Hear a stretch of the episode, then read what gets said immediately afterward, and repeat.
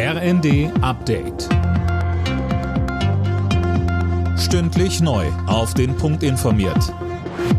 Ich bin Finn Riebesell. Guten Abend. Die Bundesregierung will den Menschen in der Energiekrise aushelfen. Deshalb wird die Mehrwertsteuer auf Gas gesenkt. Von 19 auf 7 Prozent. Das hat Kanzler Scholz heute angekündigt. Mehr von Tom Husse. Ein Durchschnittshaushalt spart damit um die 430 Euro im Jahr. Das Ganze soll zeitlich befristet sein, bis Ende März 2024. Heißt, die Steuererleichterung gilt dann so lange wie die Gasumlage, die alle Verbraucher ab Oktober zahlen müssen.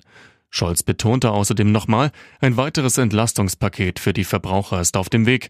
Wie genau das aussehen soll, steht momentan noch nicht fest. Die Ständige Impfkommission empfiehlt jetzt auch allen Menschen ab 60, sich eine zweite Auffrischungsimpfung gegen Corona zu holen. Besonders gefährdete Gruppen müssten noch besser vor schweren Covid-Erkrankungen geschützt werden, so die STIKO. Bisher hatten sie den vierten Peaks nur allen ab 70 und Bewohnern von Pflegeheimen empfohlen.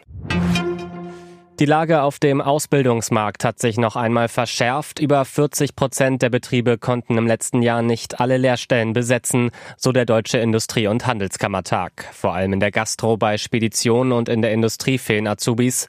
Einer der Hauptgründe Corona. Achim Derks vom DIHK sagte bei NTV. Wir haben einfach erlebt, dass die ausgefallene Berufsorientierung, die Ausbildungsmessen, die nicht stattgefunden haben, die äh, Praktika, die nicht stattgefunden haben, das ist sozusagen ein Hauptgrund, warum es jetzt noch schwieriger geworden ist. Äh, das bedeutet, 27.000 Unternehmen, die ausbilden wollen, haben keine einzige Bewerbung erhalten.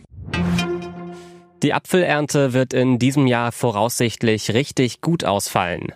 Ersten Schätzungen zufolge werden über eine Million Tonnen geerntet. Das sind acht Prozent mehr als im langjährigen Durchschnitt. Alle Nachrichten auf rnd.de